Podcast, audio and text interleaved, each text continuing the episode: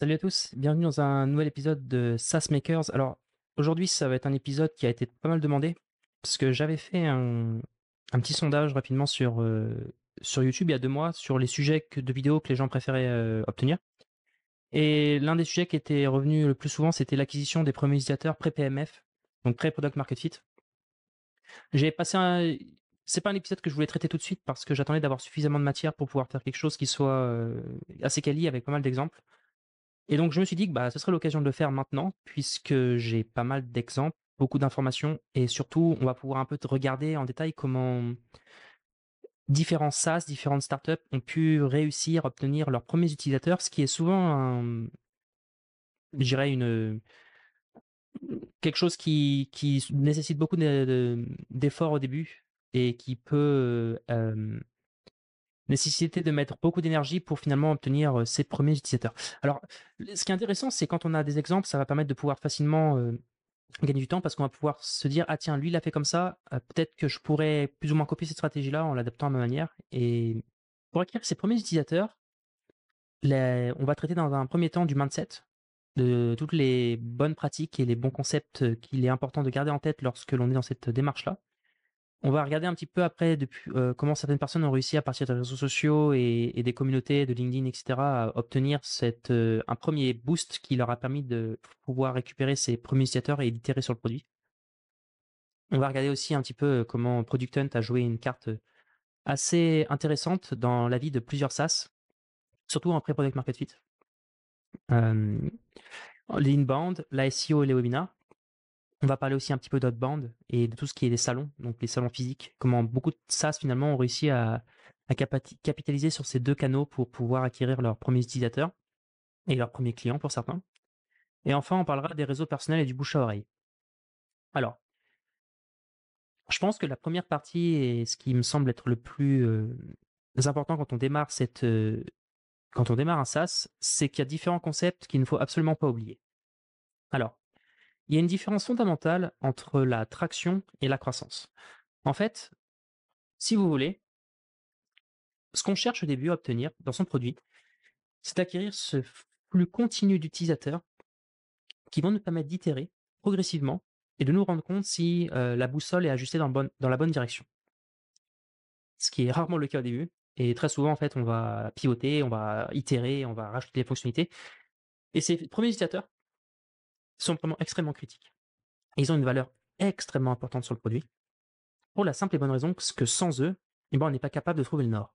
Et surtout, on n'est pas capable de pouvoir itérer suffisamment pour qu'on arrive à avoir un, bloc de valeur suffisant sur son SaaS qui va nous permettre de pouvoir faire switcher des personnes d'un SaaS existant à un autre. Parce qu'on va pas se mentir, aujourd'hui, l'industrie du SaaS, elle est quand même assez compétitive. Il y a beaucoup de solutions qui existent.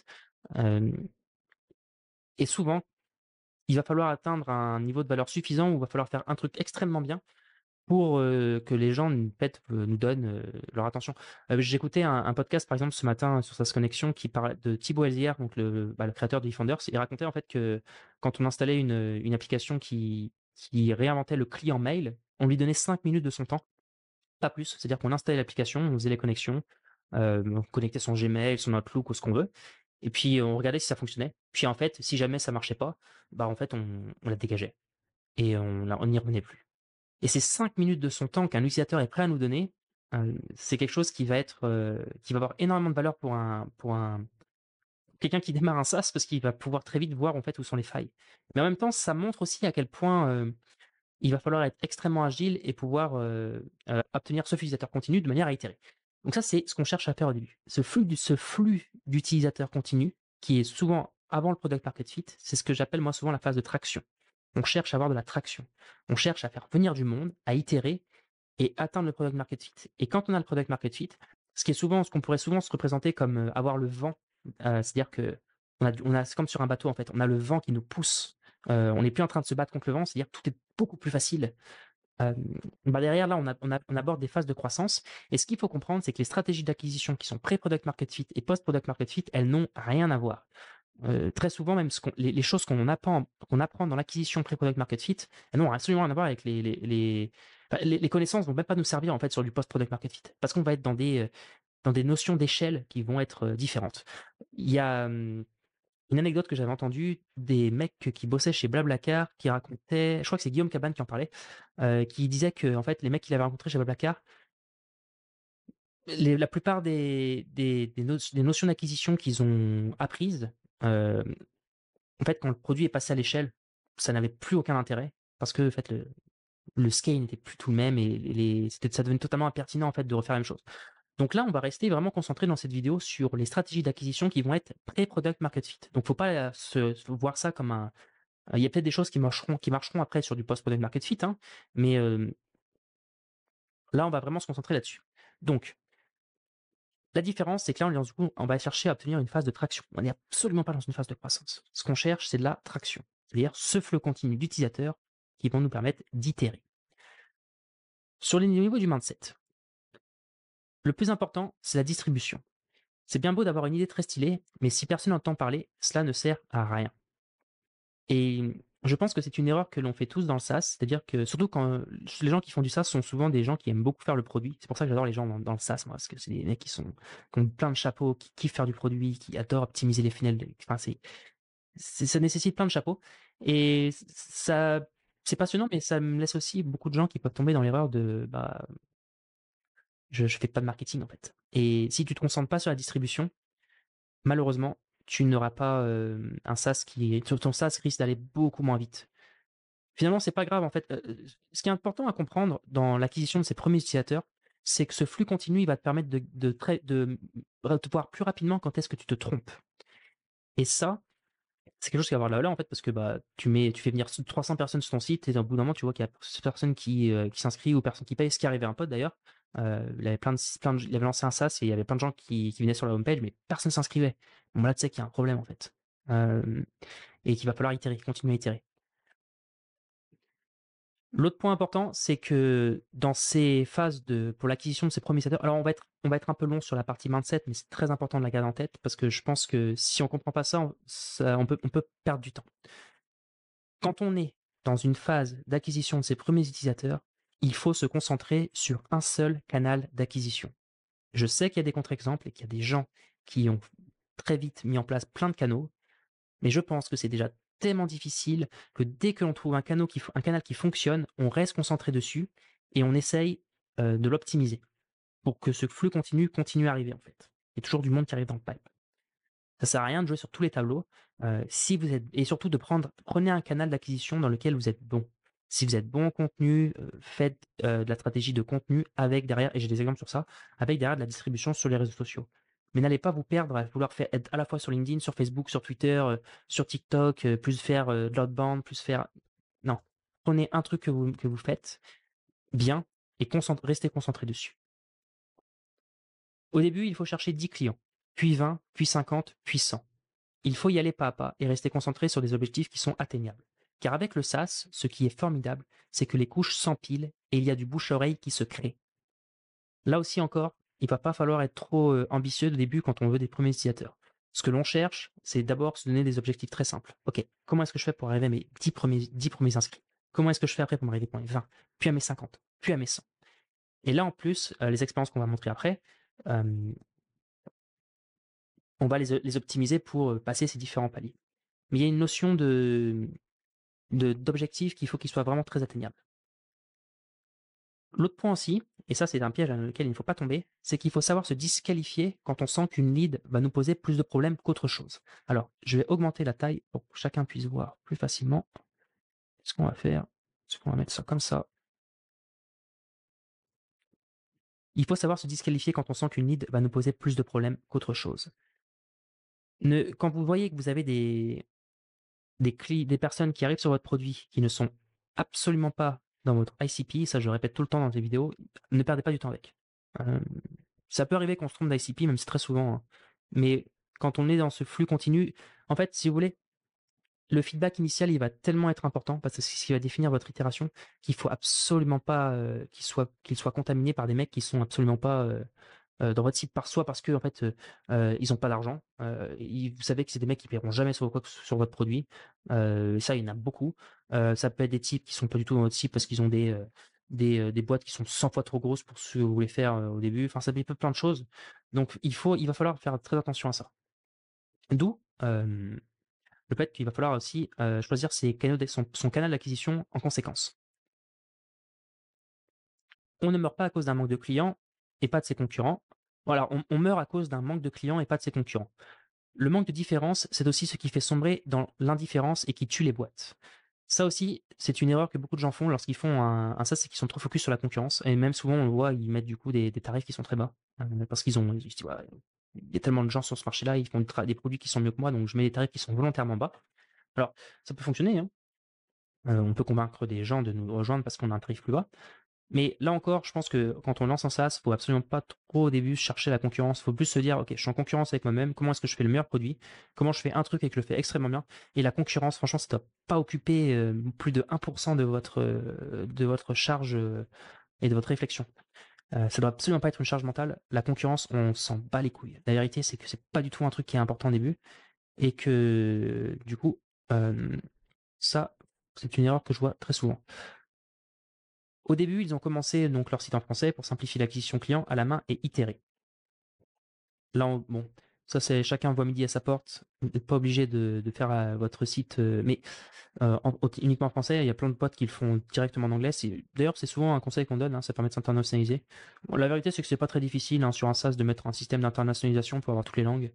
Mais je trouve ça bien, par contre, de se dire que Ok, au début, les 10 premiers clients, si je parle français, pourquoi pas euh, aller les chercher direct sur, un, sur une localisation bien particulière parce que je sais que je vais être plus convaincant en démo, je sais que je vais pouvoir plus euh, euh, avoir de punch dans, ma répartie. Vous pouvez faire cette stratégie. et vous pouvez même, d'ailleurs, on en parlera dans la partie réseau personnel, cibler les gens par, par un pays par particulier ou même une ville. Au début, les gens ne revenaient pas il n'y avait pas cette valeur initiale qui permettait de les faire revenir. Ils se sont aperçus que la cible ciblée, donc c'était les DAF, n'était pas la bonne cible, mais que au contraire, les gérants de PME, pour qui la trésorerie était une problématique encore plus importante, étaient beaucoup plus actifs. Et sur ces petits clients, ils se sont rendus compte qu'ils revenaient, ils étaient beaucoup plus incisifs sur les retours, etc. D'autant qu'ils étaient tous sur Excel. C'est pour cela qu'ils ont récupéré leurs premiers utilisateurs. C'était Agicap et c'était Sébastien Bayet qui disait ça. Donc là, on est typiquement dans une, euh, dans, un, dans une logique. C'est pour ça qu'en fait, lorsque l'on veut acquérir ses premiers utilisateurs, il faut définir un ICP. Et cet ICP-là, il peut être amené à changer. C'est pas très grave. On va s'en rendre compte, en fait, assez vite, par ce, par ce flux de personnes qu'on va faire venir, et qui euh, fait qu'un jour, on va faire venir, bah, là, du coup, euh, euh, un gérant de PME, dans leur cas, et qui est absolument pas dans la, dans la cible ciblée, parce qu'il va entendre parler de notre solution par bouche à etc. Et là, on va se rendre compte que le Pascala est beaucoup plus pertinent que les DAF, en fait, parce qu'il paye direct et, puis ça arrive plusieurs fois. Et en fait, on se rend compte que, bah ouais, euh, là, on va peut-être ajuster la, la stratégie d'acquisition. Donc, il faut être, quand vous voulez euh, acquérir vos premiers initiateurs, il va falloir être le plus ouvert d'esprit possible. On est dans une logique de faire venir les gens, d'itérer, mais attention, à aucun moment, ça veut dire que les gens qu'on fait venir sont la cible idéale. Donc, il y a vraiment une phase c'est même pour ça d'ailleurs que je pense que les gens qui sont assez bons pour passer de 0 à 1 sont absolument pas souvent euh, ceux qui sont très forts pour passer de 1000 à, 100 millions. Euh, parce que c'est vraiment des compétences très différentes. Quand on veut passer de 0 à 1, il y a vraiment une, phase d'expérimentation, une phase d'agité, une phase de... Euh, on est sans cesse de recherche, d'analytics tout le temps, de feedback, pour essayer de comprendre, ok, comment est-ce que, quelles sont l'ICP qui est la bonne et comment je touche cette ICP là en fonction de, mes cartes et de là où je suis le meilleur en fait. Ils ont fait l'erreur de se focaliser uniquement sur le produit au début de leur boîte et de pas trop réfléchir à comment on va le distribuer. Ils ont pris une méga claque à Y Combinator avec ça. La question, c'est pas de savoir comment tu vas construire une énorme boîte dans 10 ans, mais est-ce que tu le sauras est-ce mais est-ce que tu seras encore là dans un an? Créer du software, ça coûte quand même énormément d'argent quand tu as des ingénieurs à payer, tu es dead by default. C'était Alexandre Louzy de Upflow qui disait ça. En fait, il y a un article intéressant de Paul Graham, d'ailleurs, ce, sujet-là sur dead by default. En fait, c'est est-ce que vous êtes alive by default ou dead by default? Dans les grandes lignes, on est, euh, on est dead by default, en fait, si on arrête absolument de tout ce qu'on fait, euh, c'est-à-dire au niveau du funding, etc. Et est-ce qu'on va mourir parce qu'en fait, on ne peut plus payer les gens? Tu es alive by default euh, quand tu as un flux de revenus qui fait que si jamais, par exemple, tu n'as pas de nouveaux clients, etc., qui arrivent, ou tu n'as pas de, gens qui remettent au pot, tu continues à, pouvoir vivre, en fait. ton produit, tes, tes coûts d'opération ne sont, ne, ne sont pas supérieurs à tes gains. Et c'est un concept aussi important à avoir et, à garder parce que il y a une certaine, y a, y a lorsqu'on cherche à, atteindre ses premiers utilisateurs, il y a une certaine, il y a beaucoup de choses manuelles à faire. C'est d'ailleurs un autre article qui est très intéressant, qui est Do Things That Don't Scale hein, de Paul Graham, que vous pouvez lire si vous avez le temps. il y a deux articles hein, qui sont bien. Il y a Do Things That Don't Scale et euh, One Thousand True Fan, qui est aussi un autre article qui est très intéressant, qui explique comment on fait pour arriver à ses 1000 premiers fans. Mais ce que je raconte là, c'est qu'il va pas falloir, il va falloir être, mettre les mains dans le cambouis. Et faire beaucoup de choses manuelles. Il va pas falloir avoir des idées grandiloquentes où on va essayer de s'optimiser et de penser direct à comment on fait venir énormément de gens. Parce que la vérité, c'est qu'il faut quand même agiter les bras pour exister sur le net. Alors,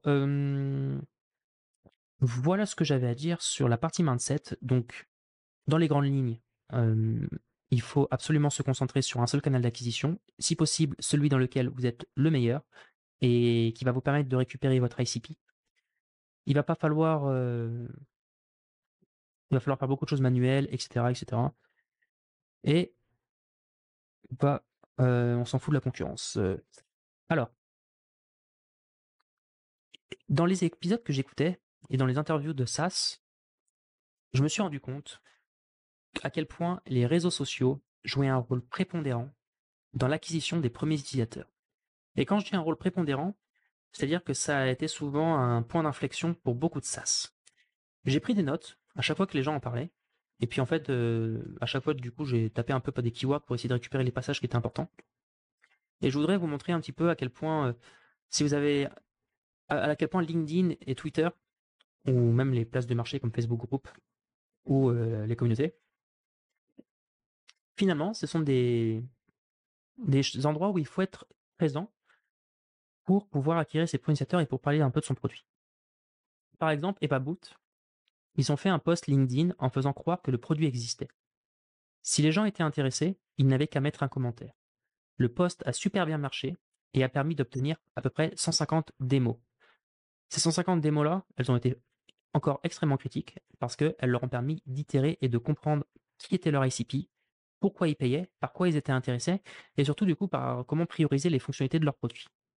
Pareil, Track, c'est ils ont fait un sondage sur LinkedIn et ils ont récupéré à peu près 1700 personnes qui voulaient récupérer leur template qui permettait de pouvoir plus ou moins faire des, alors je, me souviens peu exactement, mais des, sortes de calendrier de pour, créer du contenu en fait sur les LinkedIn, euh, une sorte de template Notion pour aider à la création de contenu sur LinkedIn. Et donc il y a quand même 1700 personnes qui ont commenté pour le pour récupérer. Il expliquait du coup qu'il avait mis pas mal de temps à, les contacter un par un pour pouvoir euh, finalement récupérer leur adresse email, pour pouvoir leur envoyer le template, etc. Mais ça a été euh, bah, extrêmement euh, vertueux. Quoi, hein. D'un coup, tu fais une action qui prend 5 minutes et bam Favicon, en revanche, qui est une sorte de place de marché pour trouver des influenceurs et voir un petit peu leurs notes sur les réseaux sociaux. Ils ont eu beaucoup d'inscrits grâce à un post sur le groupe Facebook French Startup, en fait, où ils ont tout simplement dit qu'ils recherchaient des bêta-testeurs pour tester leurs produits gratuitement et obtenir du feedback. Et en faisant un ou deux posts, ils ont récupéré à peu près une centaine de personnes. Mark Copy, qui est un autre SaaS, ils ont beaucoup travaillé sur le building public pour récupérer de l'attention, notamment sur Twitter et LinkedIn. Et ils faisaient une remarque d'ailleurs que c'est le trafic qui vient de LinkedIn baisse fortement l'été. Ça, c'est quelque chose que, voilà, on là, à l'heure à laquelle je poste cette vidéo, on est en septembre, mais c'est vrai que cet été, c'était un petit peu plus, un peu plus calme que les mois précédents. Ce qui est un petit peu logique. Donc, là aussi, c'est quelque chose qui, le timing euh, de poste, quand même important. Peut-être mieux pour leur poster au mois de septembre. Ils ont fait beaucoup de vues aussi avec leur premier post LinkedIn qui redirigeait vers leur landing page. Swello, c'est pareil, hein, c'est LinkedIn et les posts organiques, qu'ils ont fait qui ont été une parmi les meilleures sources d'acquisition pour eux.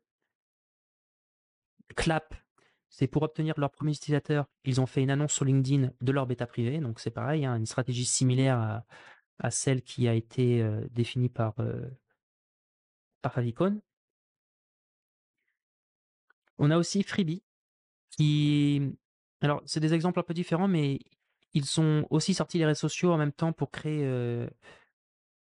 une présence, avant même que le SaaS soit déployé. C'est-à-dire qu'ils avaient déjà créé toutes les pages sur les les différentes, les différents réseaux sociaux et c'est grâce à ces réseaux sociaux qu'ils ont acquis du trafic au début sur leur blog et notamment en partage qu'ils ont fait sur les, groupes Facebook. Alors eux, ils ont, une stratégie, ils ont utilisé une stratégie un peu différente, c'est-à-dire qu'ils écrivaient des articles qui étaient destinés aux freelances et ils se servaient des réseaux sociaux pour pouvoir finalement les poster et derrière euh, récupérer du trafic dans les, groupes Facebook et dans LinkedIn, etc. pour faire rediriger sur le blog. Et après, sur le blog, ils avaient toutes des stratégies de lead magnet, euh, pour pouvoir récupérer les emails, etc. Donc là, vraiment, on a une, stratégie de... Et ça, c'est quelque chose qui qu'ils ont renouvelé régulièrement pour faire venir ce flux continu d'utilisateurs. Et ils ont même fait ça avant même d'avoir un produit. Hein. Il s'est aussi mis en avant en s'appelant Monsieur Freebie pour créer de la confiance et de la proximité, parce que les humains aiment les humains. Et ça, ouais, ça c'est tellement vrai. D'ailleurs, c'est pour ça que j'aime bien les, vidéos euh, YouTube et compagnie, parce que ça permet de. Alors, j'ai pas les stats, hein, mais j'imagine que les, finalement, les, la proximité que tu crées avec une vidéo YouTube est bien plus forte qu'avec un article de blog ou n'importe quoi. Même les, podcasts aussi, ça crée plein de proximité. Souvent, bah, d'ailleurs, parce que c'est des contenus très longs. Mais il y a la différence que les podcasts, on voit pas la personne. et surtout, il y a un truc absolument génial, et je le vois sur cette chaîne-là d'ailleurs, c'est que les vidéos que tu postes, euh, qui as posté il y a 4-5 mois, bah, en fait, elles continuent à faire des vues. Et si on va dans l'application euh, Analytics de, de YouTube Studio, et qu'on clique sur une vidéo et qui marche pas mal et qu'on fait watch time, en fait, on voit que le watch time il explose au début. ça fait un énorme, énorme pic en fait, un peu sous forme d'exponentielle. et puis après, en fait, ça fait une droite. Et ça, cette droite-là, elle est absolument extraordinaire parce que ça veut dire que en fait, plus le temps passe et, elle bouge pas, hein, c'est continue en fait à faire venir du monde. Bah, tu me dis que ça continue à, récupérer de l'attention, quoi. Alors, il y a aussi autre chose à faire quand on est dans les stratégies des réseaux sociaux, qui peut permettre de pouvoir récupérer du monde, c'est les stratégies par euh, influenceur. J'ai deux exemples sur ça. Alors, le premier, c'est de, Freebie. Ils ont aussi fait appel à des influenceurs pour créer de la confiance.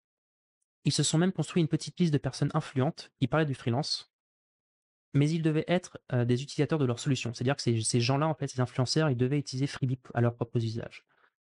Ce programme d'ambassadeur a été une composante extrêmement importante de leur acquisition et il y a même une personne aujourd'hui qui s'en occupe à temps plein. C'est-à-dire qu'ils ont recruté quelqu'un qui s'occupe de gérer du coup toutes les relations avec les influenceurs. Je me souviens qu'ils avaient sponsorisé sur YouTube des gens, mais il avait aussi probablement fait sur Instagram, etc. Et ça, c'est des stratégies qui peuvent avoir beaucoup d'impact. Parce qu'en fait, ce qu'il faut comprendre, c'est que dans la croissance, tu as deux manières de faire la croissance.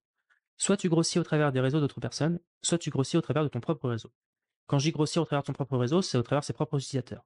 Quand un utilisateur de ton produit parle de ton produit à un de ses amis, tu grossis au travers de ton propre réseau. Euh, quand il partage euh, un lien d'affiliation avec quelqu'un d'autre, tu grossis au travers de ton réseau. Le problème, c'est qu'au début, tu n'as pas de réseau. Au début, ce que tu cherches à faire, c'est, comme on disait, obtenir l'attraction, c'est ce flux continu utilisateur qui va te permettre d'itérer. Mais tu l'as, mais t'as pas en fait de, réseau. C'est pour ça que très souvent, d'ailleurs, les, les, c'est assez rare de voir des, des programmes de viralité qui, enfin de, enfin, je fais des bêtises, mais dire, en B2B, j'ai pas vu énormément de gens qui ont grossi euh, au début tout simplement avec, leur, avec euh, leurs utilisateurs.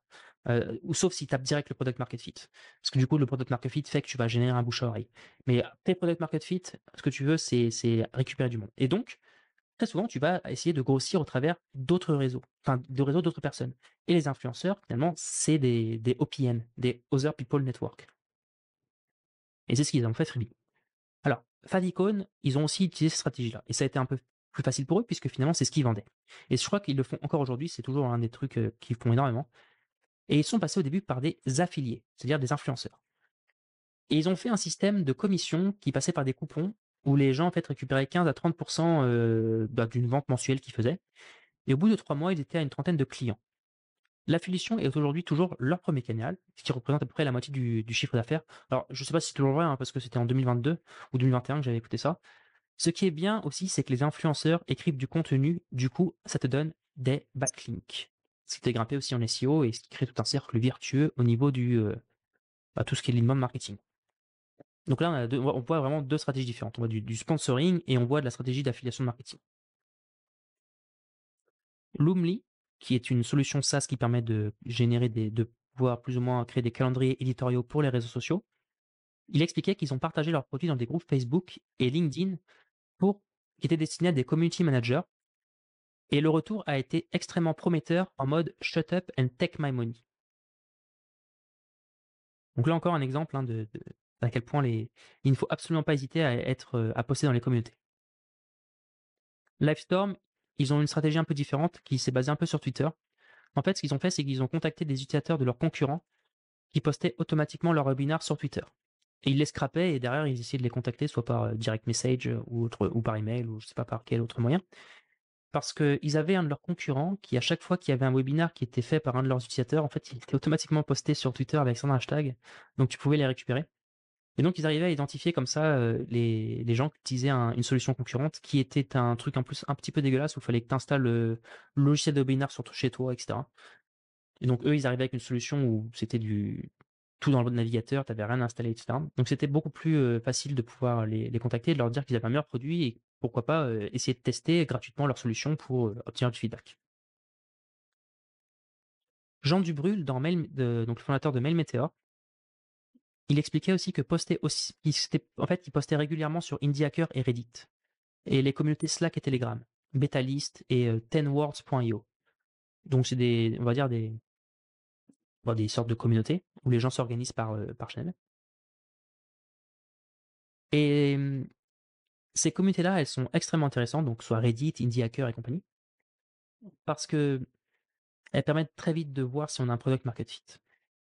Pareil pour Product Hunt, on en parlera un peu tout à l'heure, mais ces plateformes-là, quand il y a un truc qui pète dessus, bah, très souvent, c'est que en fait, il y a vraiment un vrai besoin, une attention particulière qui est donnée. Surtout en plus quand on n'a pas forcément essayé de hacker le bot. Donc, j'aime bien ces plateformes-là. Il ne faut pas hésiter à poster régulièrement et à monitorer aussi ce qui se poste dessus dans les canaux bien, bien définis. Parce que c'est des formidables révélateurs de product market fit. Drop Contact ont aussi obtenu leur premier utilisateur depuis les groupes Facebook et Slack. J'ai aussi mis un autre exemple pour Livestorm, c'est qu'ils ont récupéré pas mal de clients depuis Cora sur le channel Conferencing. Donc Cora, c'est un endroit où les gens peuvent poser des questions et les gens y répondent. Et ils sont organisés sous forme de, de channel aussi. Et donc il y a un channel qui s'appelé Conferencing, qui était totalement pertinent pour eux puisqu'ils vendent une solution de webinar. Et il s'est buté à faire des pavés pour répondre à chacune des questions qui étaient intéressantes pour les rediriger vers Livestorm. Et mine de rien, ça a pas mal marché et les questions ont fini par être mises en avant. Cette technique a donc bien fonctionné et ça a été pour eux dans le top 3 des premiers canaux d'acquisition. C'est quelque chose aussi que j'ai vu sur Crisp quand j'y travaillais euh, au début. Les premiers utilisateurs sont venus euh, beaucoup de Cora aussi. Alors, je pense que ça a été pas forcément le. Ça a sûrement été dans le top 3 ou top 5 des, canaux d'acquisition pour eux, mais il y, avait une qui était beaucoup plus intéressant. Hein. Mais euh, voilà. Cora est toujours un endroit qui peut permettre de récupérer un trafic ciblé. Je ne sais pas aujourd'hui si c'est quelque chose qui est qui est toujours recommandé, mais il faut pas hésiter à acheter un œil parce que ça peut fonctionner pour surtout si vous avez une belle plume et que vous avez derrière des manières de pouvoir faire en sorte que vos postes remontent dans différentes questions.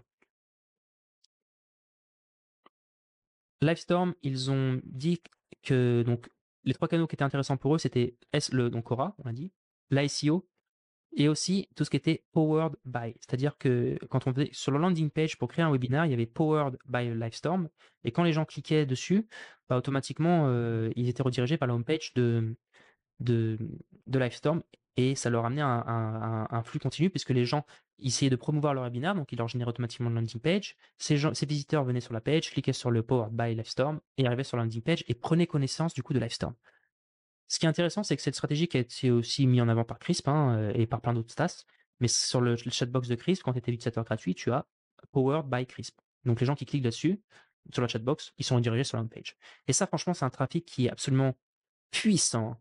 Si vous êtes dans une, euh, si vous vendez des widgets où vous avez l'opportunité de mettre en place ces stratégies-là, faites-le. Parce que franchement, ça peut vous ramener. Alors, ça va vous ramener une tonne de monde différentes. Alors, beaucoup de gens très différents, très variés. Mais, mine de rien, c'est un canal d'acquisition comme un autre qui peut permettre de pouvoir euh, bah, accélérer tout. Axolo, ils ont aussi fait un truc sur les réseaux sociaux qui était intéressant. C'est que pour tester leurs produits, ils ont créé un Figma et un GIF animé et ils l'ont mis dans des groupes LinkedIn et Facebook d'entrepreneurs. Donc, ils ont créé un Figma avec toutes les maquettes de l'application qu'ils construisaient. Et ils ont fait aussi un GIF qui était animé pour le post LinkedIn. Donc, on voyait, j'imagine, quelqu'un qui naviguait entre les différents, euh, différentes interfaces. Cela a fait des dizaines de milliers de vues, ce qui leur a permis de comprendre qu'il y avait un intérêt. Donc, il expliquait 80 000 vues sur LinkedIn et une dizaine de bêta-testeurs et 300 emails qu'ils ont récupérés. Donc là encore, n'hésitez pas à faire un peu du, du fake it until you make it avec ces outils-là, hein, que ce soit Figma et compagnie ou tous les outils de prototypage, et à travailler sur le design, et puis après à faire un post LinkedIn en disant qui serait intéressé pour tester cette application-là? Nous travaillons sur, euh, en ce moment sur euh, une application qui permet de faire X. Euh, n'hésitez pas à cliquer sur ce lien-là et à vous inscrire si vous voulez être notifié d'avancée ou à commenter, encore mieux, à commenter en, en, post pour qu'on puisse vous contacter de manière à pouvoir, eh bien, tout simplement, tester la solution.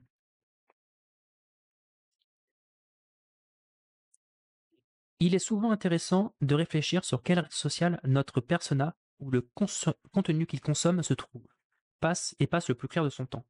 Pour eux, c'était LinkedIn et c'est pour cela qu'ils ont investi des ressources, la plupart de leurs ressources sur ce réseau-là. Donc c'était Samia Mutawakil de Reveal qui expliquait que LinkedIn finalement était le, réseau le plus impertinent pour leur ICP. Et j'insiste encore, n'essayez pas de jouer sur tous les réseaux sociaux. Euh, dans, mon, dans mon cas, par exemple, je m'applique exactement le conseil. Hein. Moi, le réseau social que je préfère, c'est YouTube si on peut considérer ça comme un social. J'adore aussi, euh, j'aime, j'adorais Twitter. C'est, tendance maintenant un peu à, perdre un peu le, charme que ça avait il y a 4-5 ans, mais c'est toujours un bon réseau que je trouve intéressant, euh, même si je passe pas beaucoup dessus. Et j'aime beaucoup aussi les newsletters, j'aime pas mal euh, LinkedIn, j'aime bien aussi, je poste dessus, il y a, un bon reach sur LinkedIn.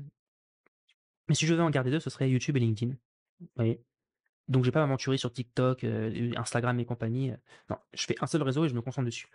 Et je pense que c'est la même chose pour la plupart des SaaS au début quand ils démarrent. Trouvez votre réseau et concentrez-vous dessus.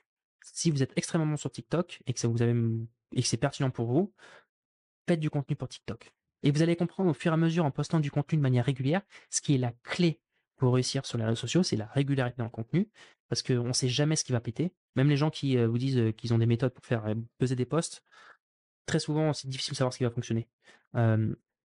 On, arrive très facilement à voir a posteriori, à comprendre pourquoi le post il explose. Mais quand on va le poster, on ne sait pas trop en fait. On se dit ça va probablement fonctionner, mais on n'est pas sûr. Par contre, c'est facile à posteriori de se rendre compte pourquoi le post a pété. Et après, on peut essayer de répliquer la stratégie et faire du double down. Mais au début, quand on démarre sur un réseau, on ne sait pas trop ce qui va fonctionner. Donc, restez concentré sur un réseau et continuez d'itérer et être régulé dans le contenu et à pas balancer partout. Ah, c'est l'erreur de, débutant. Hein. Mais qui veut être sur tous les réseaux. Euh, non, non, non. Un seul réseau. Je voulais aussi expliquer un, autre exemple euh, pour terminer. C'est le dernier point sur les, différentes manières d'acquérir du trafic depuis euh, bah, LinkedIn, Twitter, les réseaux sociaux et les communautés. C'est un exemple de Jump. Et Nicolas Fayon expliquait qu'ils ont envoyé un email en fait à Madines de leur solution et ils ont fait un, ils ont fait un article, Madines, euh, sur eux, et Madines l'a ensuite posté sur son LinkedIn. Ça a été officiellement ce jour-là le lancement du MVP, et ils se sont pris un tsunami. Pendant un mois à Station F, ça a été la course, car ils avaient un product market fit abouti et une proposition de valeur solide. Le Covid a aussi aidé, car beaucoup de gens voulaient changer de vie, et il y avait un débat politique sur la précarité des freelances. Je sais plus trop ce que ça fait Jump, mais je crois que c'était une solution euh, euh, pour les freelances pour en rapport avec le, financement de quelque chose. C'est peut-être une mutuelle, je sais plus. Mais en tout cas, euh, voilà. Madines a fait un article, et donc faut pas hésiter à, hum, quand vous arrivez dans la presse, et ça c'est un truc qu'on avait fait sur une boîte à The Family, euh, ça s'appelait euh, Napimi.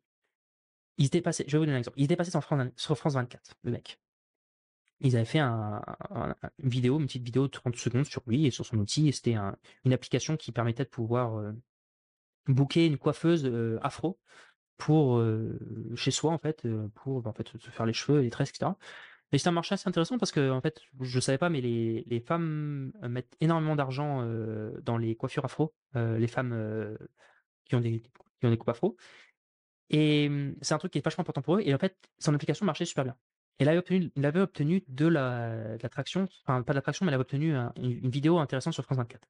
Nous, quand on a vu ça, qu'est-ce qu'on a fait? Je lui ai dit, écoute, mec, tu prends cette vidéo-là, tu la mets sur Facebook. C'est l'époque où Facebook marchait très bien. Tu la mets sur Facebook, sur ta page Facebook. Et ce que tu fais, c'est que tu me balances 100 euros dessus. Parce que ce qu'on voulait faire, en fait, c'était avoir du partage. Ce qui se passait, c'est qu'il a commencé à balancer cette vidéo-là. Et nous, à l'époque, ce qu'on regardait énormément, c'était le CTR. Et le CTR, il a commencé à, à vraiment être extrêmement bon. Il y avait 4 ou 5% de CTR, ce qui est énorme, euh, surtout sur la publicité. Et derrière, euh, ce qui s'est passé, c'est qu'il y a eu beaucoup de gens qui ont commenté en et qui ont commenté et qui ont partagé. Et donc le post, en fait, on mettait de l'argent dessus, mais derrière, il continuait à être, publié de manière organique à, des gens parce que les gens se commentaient, commentaient et mentionnaient leurs amis dessus, plus le partageaient de manière organique sur leur, page profil. Donc, ça aussi, c'est une manière de capitaliser sur les réseaux sociaux. Si vous avez un article de presse, n'hésitez pas à, le. ou une vidéo qui est faite sur vous, à utiliser cette technique-là. Ça marchera pas forcément à tous les coups, mais il y a des exemples où ça a très bien fonctionné. Et lui, je peux vous dire que ça, lui a, été. Euh, je sais plus, on avait dû mettre 300 balles, peut-être même un peu plus, 500, parce que ça marchait super bien. Mais ça a ramené euh, des milliers de, visiteurs. Pendant 2-3 mois, je crois que ça a été euh, assez exceptionnel. Donc, le premier point, c'était de comprendre que les réseaux sociaux peuvent être des outils absolument exceptionnels pour récupérer vos premiers utilisateurs. On a vu quelques exemples. hein. Euh, N'hésitez pas aussi à en mettre en commentaire si vous en avez d'autres. Et les communautés, hein, donc tout ce qui est Slack et compagnie. Euh, soyez juste un petit peu bienveillant quand vous faites ça, quand vous rejoignez des communautés, à ne pas poster directement votre produit, mais à essayer de participer un petit peu dans la communauté et à proposer de la valeur aux gens, de manière à ce qu'on ne soyez pas vu comme une personne qui prend et qui ne donne pas. Parce qu'il n'y a rien de pire que ce genre de profil, les gens qui postent que leur contenu, etc. C'est mi, mi, mi, mi, mi. Non. D'abord, tu rentres dans une communauté, tu respectes, c'est comme quand tu rentres dans un petit village euh, chez quelqu'un. Tu essaies de proposer la valeur, et puis derrière, après, tu parles de ton produit. Product Hunt a aussi été un, pour revenir hein, du coup à un deuxième point, un outil extrêmement intéressant pour beaucoup de boîtes. Il y a eu l'exemple de Crisp, euh, qui a été, euh, donc Product Hunt, comme disait Baptiste, a été une des premières étincelles, même s'ils avaient des utilisateurs dès le premier jour. Quelqu'un avait posté par hasard en fait le produit de Crisp euh, sur Product Hunt, euh, et ils se réveillaient un matin, ils ont commencé à avoir énormément de gens sur le site, ils se sont demandé ce qui se passait.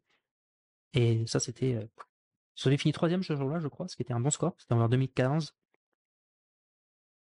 Et ça, ces premiers utilisateurs-là, ce qui est cool avec Product Hunt, c'est que tu as du monde en fait. Si tu arrives dans le top 5, franchement, tu récupères vraiment beaucoup d'utilisateurs et c'est euh, absolument cool pour itérer.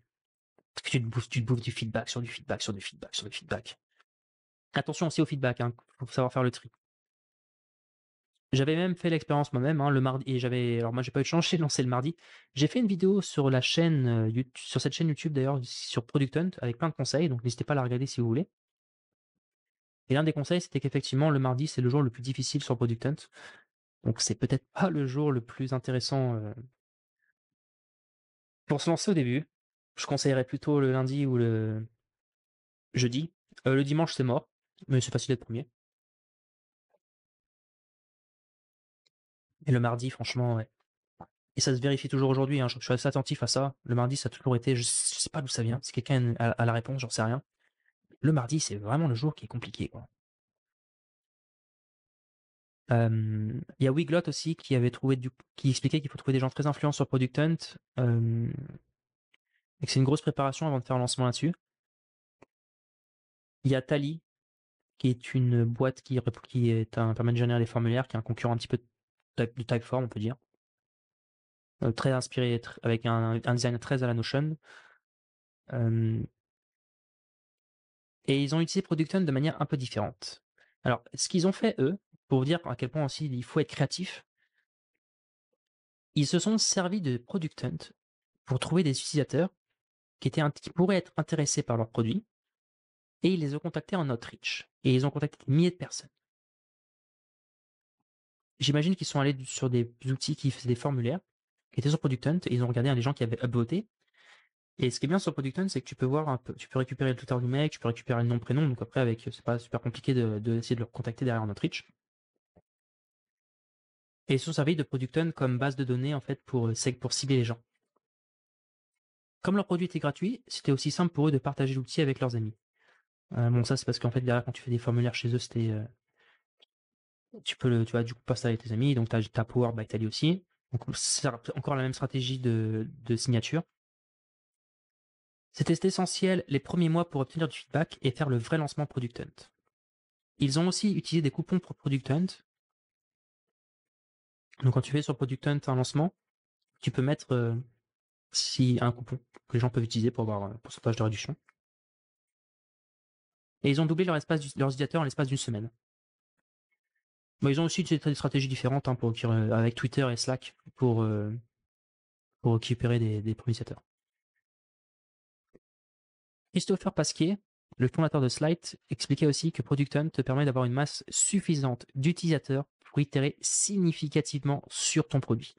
Et on en revient toujours à la même chose. C'est que quand on cherche des utilisateurs, il va falloir essayer de trouver où est-ce que notre ICP se trouve. Et derrière, ce qu'on fait, c'est qu'on essaye de la cibler de manière et de la, de la faire venir. Et Product Hunt, il y a tellement de monde que si, si ça nous permet d'avoir notre ça me permet de, si notre cible s'y trouve, il ne faut pas hésiter à faire un lancement.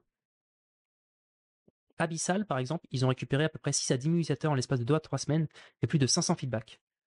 Ce qui est cool avec Product Hunt, c'est que ça te donne une idée globalement de ce que tu peux faire après. Attention, il y a beaucoup de triches sur Product Hunt. Il faut vraiment avoir un plan et ne faire que l'exécuter. C'est vraiment clé de ne pas y aller au petit bonheur, la chance.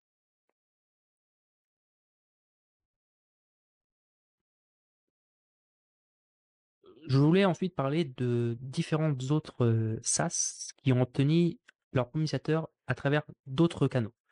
En particulier tout ce qui est inbound marketing, tout ce qui est SEO et tout ce qui est webinar.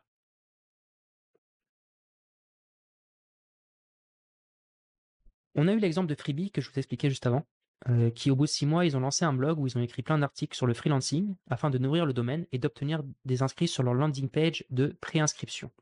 Ils n'avaient toujours pas de produit. Les gens qui s'inscrivaient avaient aussi des formulaires à remplir, ce qui leur a permis de récupérer du feedback. C'est d'ailleurs très intéressant ça. Les mecs qui viennent sur ton produit et tu fais en sorte de travailler ton onboarding pour récupérer du feedback.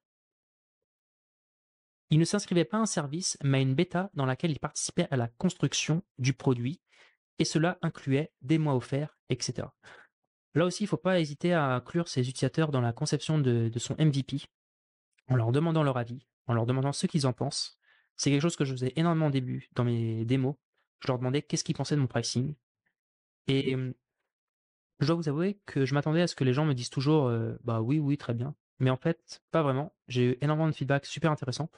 Et ça, a été d'ailleurs un des points qui m'a fait switcher vers un système de pricing en forme, sous forme de crédit. Donc là encore, n'hésitez pas à. C'est toujours la même chose en fait. C'est que on va, ce flux d'utilisateurs qu'on va faire venir, ces premiers utilisateurs, on va récupérer du, du ce qu'on cherche, c'est avoir du feedback qui va être à la fois quantitatif, c'est-à-dire en regardant leurs actions, en, regardant les métriques, en regardant le nombre d'inscriptions, le pourcentage de conversion, euh, ce qu'ils utilisent, les courbes de rétention, les cohortes. Mais on va aussi essayer à chercher à récupérer du feedback qualitatif, c'est-à-dire en leur posant les bonnes questions et en essayant de comprendre euh, ce que eux ils cherchent, ce dont ils ont besoin, ce qu'ils ne comprennent pas, ce qu'ils trouvent, etc. Et c'est un conseil que Freebie donnait, mais que j'ai entendu à maintes reprises, qu'il est conseillé de se concentrer sur le SEO dès le début de son produit, surtout si on est dans un projet de long terme. Tous les SaaS qui commencent, de toute façon, sont tous dans un projet de long terme. Hein. La plupart des gens, la, la grande question, c'est est-ce que tu auras suffisamment de cash pour tenir sur la durée? Et la SEO, c'est toujours un cadeau que tu te fais autour du futur. Parce que quand tu as plusieurs articles qui commencent à ranker, ça prend du temps. Hein. C'est ça aussi le problème, c'est que j'aime bien les stratégies de contenu, mais quand elles sont associées avec une stratégie de diffusion quelque part, soit dans des communautés, soit sur des réseaux sociaux, soit par une, newsletter avec une liste qu'on arrive à agrémenter au fur et à mesure avec les bons profils. Mais essayer de juste écrire les articles et d'attendre que Google nous ramène le trafic, c'est souvent pas du tout une stratégie intéressante dans les six premiers mois ça prend du temps avant d'enquêter sur Google. Et surtout sur des mots-clés qui sont très compétitifs. Livestorm a aussi fait beaucoup de blog posts sur les décisions de making keywords, comme les best webinar software, etc. Il utilisait euh, AdWords pour trouver les keywords et républier les blog posts dans les communautés comme grosshackers.com, Inbound, qui, qui n'existe plus d'ailleurs. Et ils essayaient beaucoup de mentionner les, boîtes sur leurs posts dans les réseaux sociaux quand ils parlaient d'eux. Beaucoup repartageaient, retweetaient qui faisaient une exposition. C'est-à-dire que lorsqu'ils écrivaient un article et qu'ils mentionnaient un, outil, ils, postaient l'article sur les réseaux sociaux, sur Twitter par exemple, mais ils mentionnaient aussi la boîte en question, qui pouvait être mentionnée dans le paragraphe 56 euh, en bas de l'article, je sais pas où. Et boîte, bah, forcément, derrière, elle retweet. Et là, pareil, tu grossis au travers du réseau de quelqu'un d'autre. Franchement, c'est toujours la même chose. Euh, c'est soit tu grossis au travers de ta base existante, soit tu grossis au travers de, la base de l'audience de quelqu'un d'autre. Other People Network. Alors, ça, c'est ce que j'avais dit. Moi, mes premiers utilisateurs, je les ai récupérés avec la stratégie des webinars. C'est-à-dire que j'allais contacter les gens qui avaient des audiences et je faisais des webinars chez eux. Et franchement, ça a bien fonctionné. Ça m'a pris un peu de temps, mais ce qui était intéressant, c'était que j'avais tellement de contenu que c'était assez rapide pour moi de pouvoir intervenir sur des webinars chez des gens. Par exemple, j'en ai fait un avec Shubham Sharma, j'en ai fait un avec Kevin Dufresne, j'en ai fait un avec une école, Rocket School, j'en ai fait plusieurs avec, d'autres boîtes, enfin, il faudrait que je prenne la liste, c'était il y a longtemps. Mais ouais, j'ai fait une bonne dizaine de, webinaires et franchement, ça a été assez rapide pour moi, ça m'a pris une peine deux heures. on faisait, et tout de suite, j'avais une dizaine, une dizaine, une vingtaine d'inscrits. Et des inscrits de qualité, en fait, parce que il y a cette phrase qui dit que l'ami de ton ami est ton ami. Donc, moi, vu que j'intervenais sur des webinaires chez l'audience de quelqu'un d'autre, et qui, faisaient confiance à cette personne, les gens qui regardaient les webinaires faisaient confiance à cette personne-là, forcément, directement, ils allaient me faire confiance. Et donc, ils allaient faire confiance à mon produit. Et du coup, eh bien, euh, c'était beaucoup plus facile pour moi de faire des démos avec eux et, de, récupérer euh, du feedback euh, de ces gens-là. AssoConnect, rapidement, leur bouche à oreille et l'inbound marketing sont devenus les deux premiers canaux principaux d'acquisition. Donc AssoConnect a aussi fait beaucoup d'inbound marketing, donc n'hésitez pas à regarder un petit peu ce qu'ils ont fait sur leur blog, etc. Ou à faire des recherches plus approfondies. J'ai mis aussi deux exemples. Alors, euh, de salons. D'ailleurs, je me suis trompé parce qu'ils auraient dû être dans la, euh, dans la catégorie après. Mais peu importe. Alors, Solen, S-O-L-E-N, c'est un outil qui permet de pouvoir mesurer la, luminosité d'une pièce. Donc c'est très intéressant pour des gens, qui, par exemple, qui euh, sont des agents immobiliers, qui veulent pouvoir euh, voir euh, et indiquer une métrique pour que les clients puissent facilement identifier si chaque pièce de l'appartement qu'ils veulent acheter ou louer a de la, luminosité. Et eux, ce qu'ils ont fait, c'est qu'ils ont fait un salon avec un stand dans un startup corner ce qui leur a, ça leur a fait euh, remporter un prix et de rentrer en contact avec Foncia, qui est une boîte euh, énorme. Euh, ils ont ensuite été chassés par les promoteurs directement sur leur stand dans un salon spécialisé. Alors l'entrée, par contre, ça leur a coûté 2000 euros. Je me souviens plus s'ils avaient payé, mais peu importe, en tout cas, l'entrée coûtait 2000 balles. Et quand tu es un exposant dans un salon, il expliquait qu'il faut bosser à fond les couleurs pour que le, le stand soit extrêmement visible.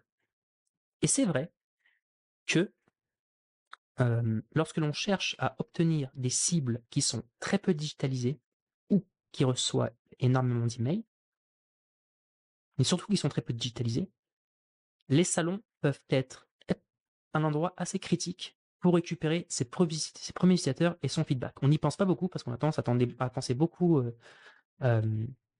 bah, réseaux sociaux, SEO, tout ce qu'on veut. Mais attention, il y a des exemples, par exemple Nodal, Nodal View en bas, qui expliquait que les salons immobiliers, ça leur a ouvert le marché français. Pourquoi?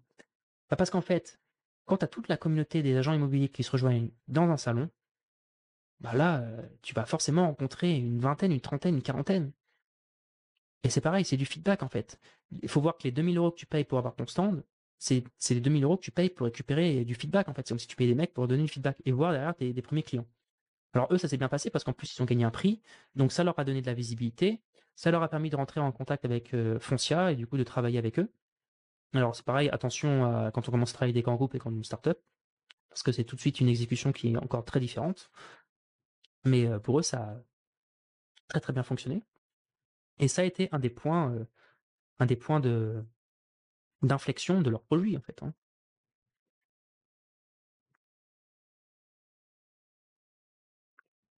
Et on va enchaîner sur la partie outbound. Là encore, je vous ai listé beaucoup d'exemples hein, de, boîtes qui ont, qui servi de différentes choses pour récupérer leurs utilisateurs. mais n'allez pas jouer sur tous les canaux. Souvenez-vous de ce qu'on a dit au début du mindset. Faut euh, essayer d'en identifier un et se concentrer dessus. C'est déjà suffisamment difficile de faire ça. Alors si on essaye de faire ça, on n'a pas fini et ça va probablement tourner au vinaigre et ça va pas fonctionner.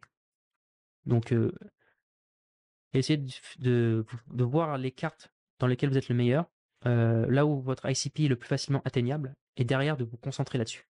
Sur un canal qui euh, bah, est totalement pertinent pour, ce, pour toucher cet ICP. Trust avec 2T, pour faire connaître le produit, ils ont fait beaucoup d'adband, car c'était une, une des expertises de son co-founder. C'est-à-dire qu'ils avaient un cofondateur qui était euh, spécialisé dans l'outbound, donc c'était totalement naturel de continuer de capitaliser sur cette expertise-là pour acquérir les premiers utilisateurs.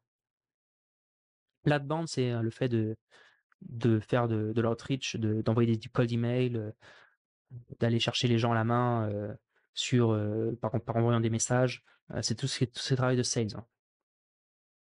Et on peut être très créatif, parce que par exemple, une boîte qui s'appelle Digitalism, pour récupérer leur premier utilisateur, euh, ils ont contacté avec un courrier postal et un texte personnalisé. Et ça, ça me fait penser à un truc que j'ai entendu la semaine dernière. Je fais une aparté parce que j'ai trouvé ça absolument brillant. En fait, quand on cherche à toucher quelqu'un et à rentrer en contact avec quelqu'un, tous les canaux ne se valent pas. Imaginons, par exemple, que l'on cherche à toucher. c'est Guillaume Cabane qui disait ça dans un podcast. Imaginons qu'on cherche à toucher un VP Sales qui gère 500 personnes dans une boîte. Bon.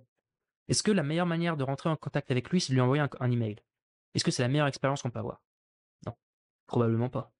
Surtout si c'est en plus un mec qui va vous rapporter plusieurs milliers de dollars par mois avec un plan. C'est probablement pas un email qui est la meilleure expérience pour lui.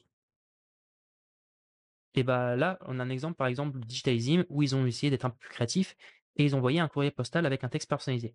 Et ça me donnait lieu à un autre exemple, c'est-à-dire que si on vous envoie une lettre qui a été écrite à la main, quelle est la chance que vous mettiez la poubelle sans l'ouvrir?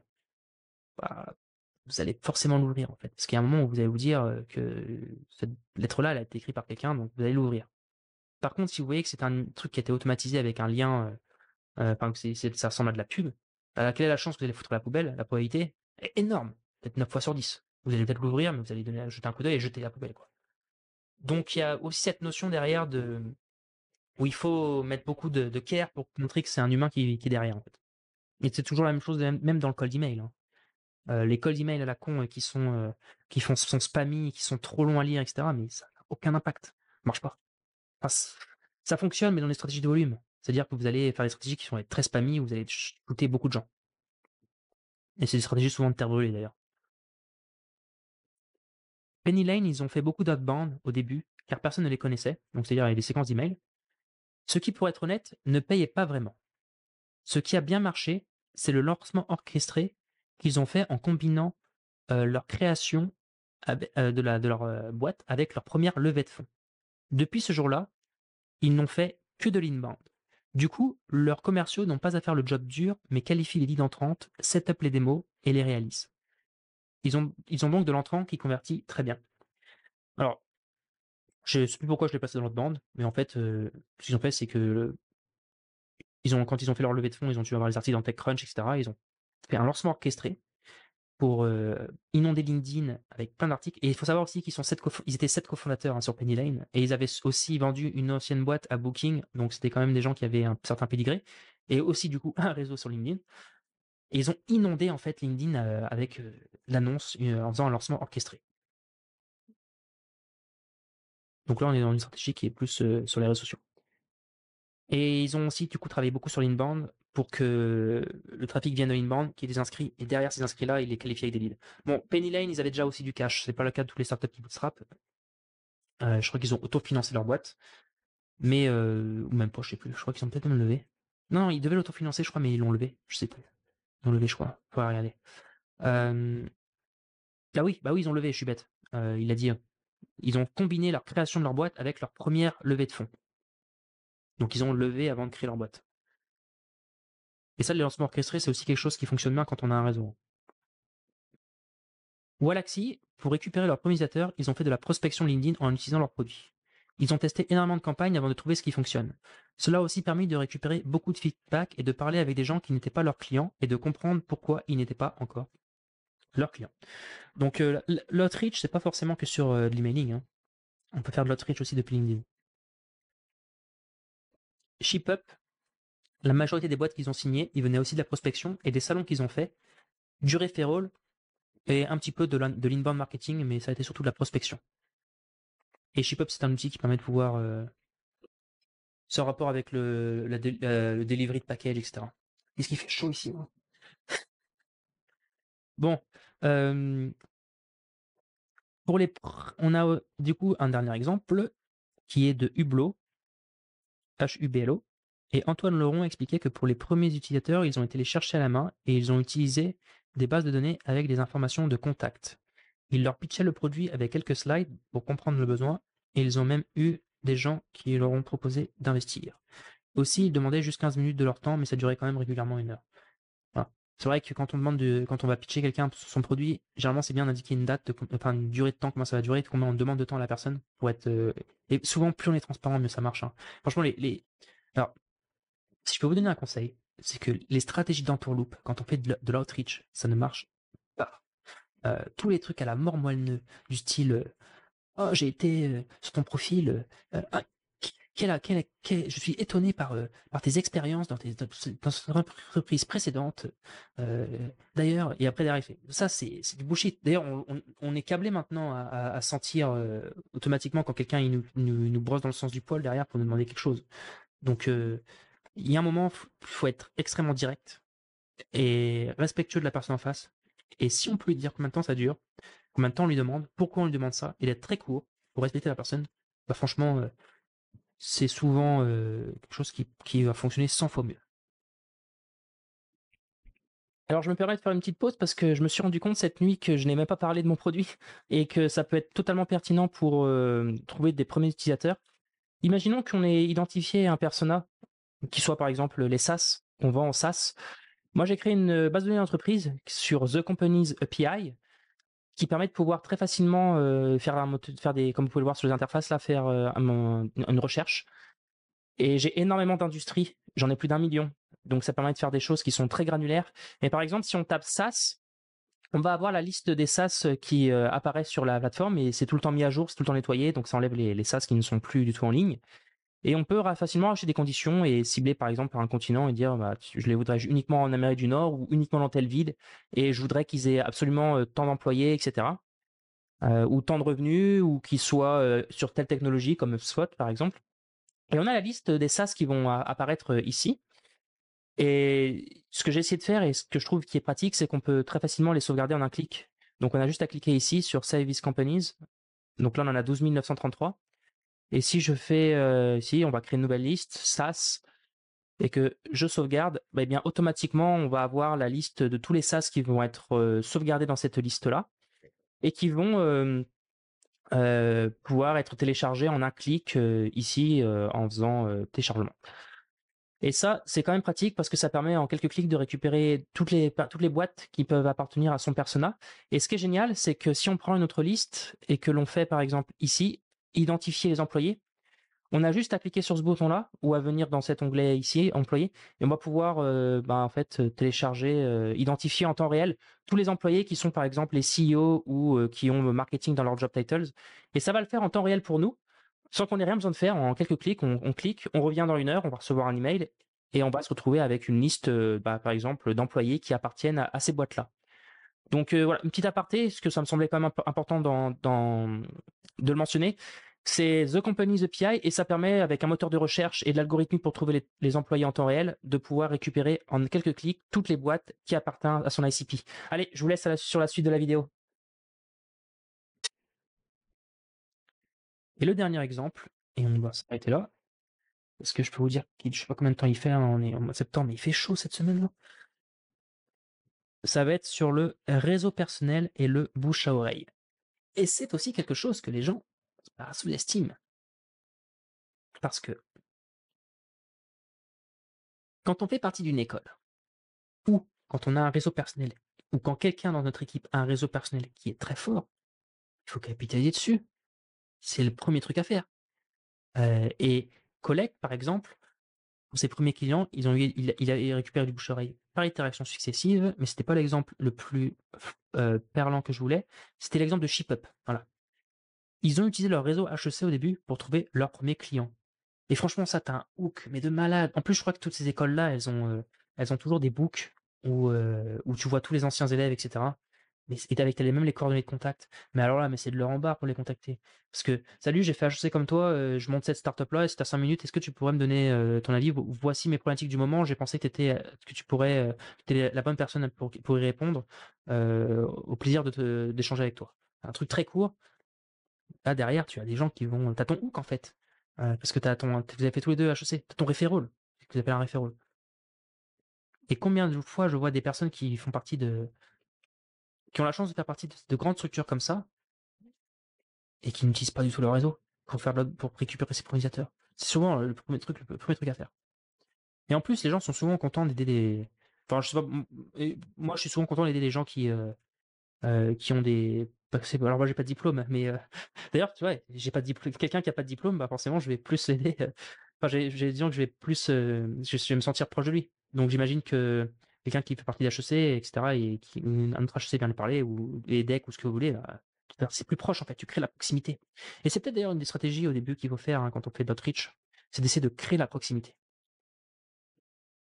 Collective, qui est une boîte de e-founders, les premières entreprises sont venues de leur réseau personnel et très vite, les freelances sont venus de l'inbound. Et ensuite, le gros des deux côtés supply et demande est venu de l'inbound progressivement. Donc, euh, ce qu'ils ont fait, c'était un peu particulier parce que eux, c'est une place de marché où ils essayent de, mettre en, relation des entreprises qui ont des besoins à euh, différents postes euh, avec des collectifs de freelance. Donc, on est typiquement dans une stratégie de marketplace. Et les marketplaces, c'est toujours bon à savoir, mais c'est souvent le plus difficile à exécuter en termes de business.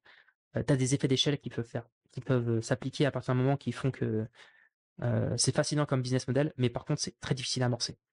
Ça, tous les mecs qui ont, qui ont fait des, marketplaces, ils vous le diront. C'est très difficile parce que c'est le problème de la poule et de l'œuf en fait.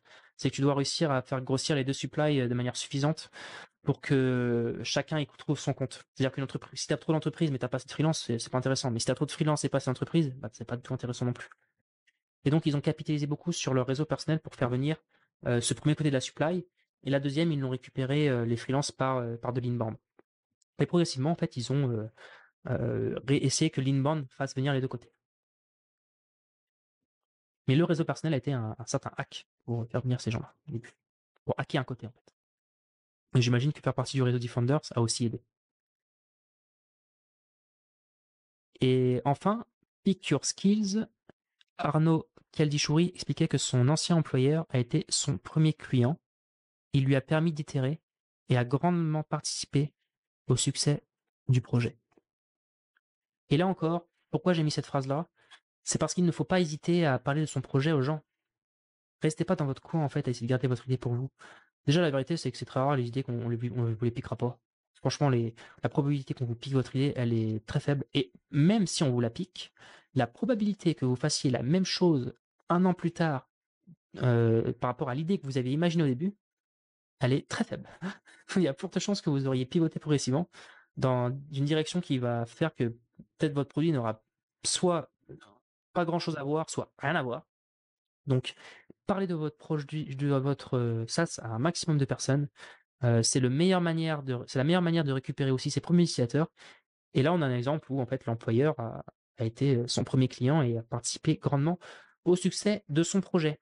Donc voilà, hein, différents exemples sur comment acquérir ses premiers utilisateurs. Je pense que celui-là est sûrement très populaire, hein, LinkedIn, Twitter, les réseaux sociaux et les communautés.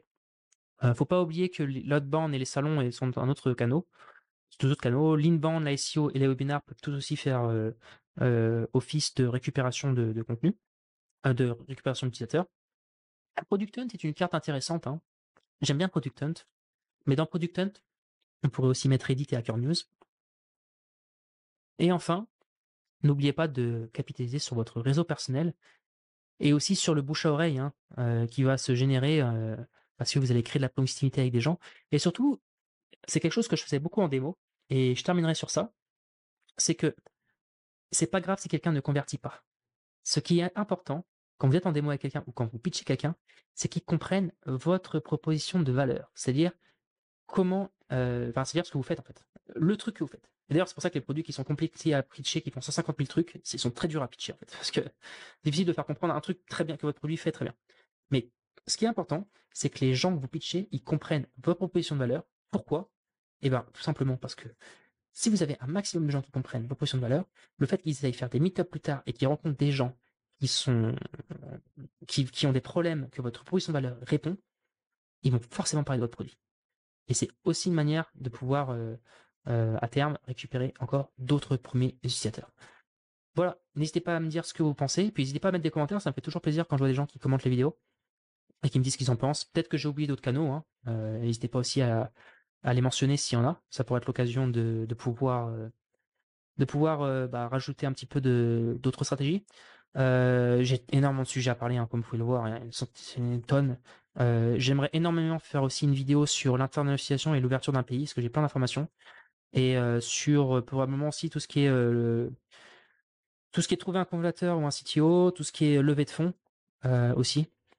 Tout ce qui est levée de fonds, parce qu'il y a énormément d'informations que j'ai récupérées sur les heures à éviter. Donc n'hésitez pas à vous abonner pour voir un petit peu les, les différentes vidéos qui, qui pas pendant les prochaines vidéos. On va aussi faire une prochainement avec Valérian sur tout ce qui est migration. Et on va aussi peut-être en faire une sur tout ce qui est UX et en particulier sur tout ce qui est euh, écriture et UX Writer. Donc voilà, il fait super chaud. Donc je vous laisse. N'hésitez pas aussi à regarder en podcast notre vidéo. Et allez, à bientôt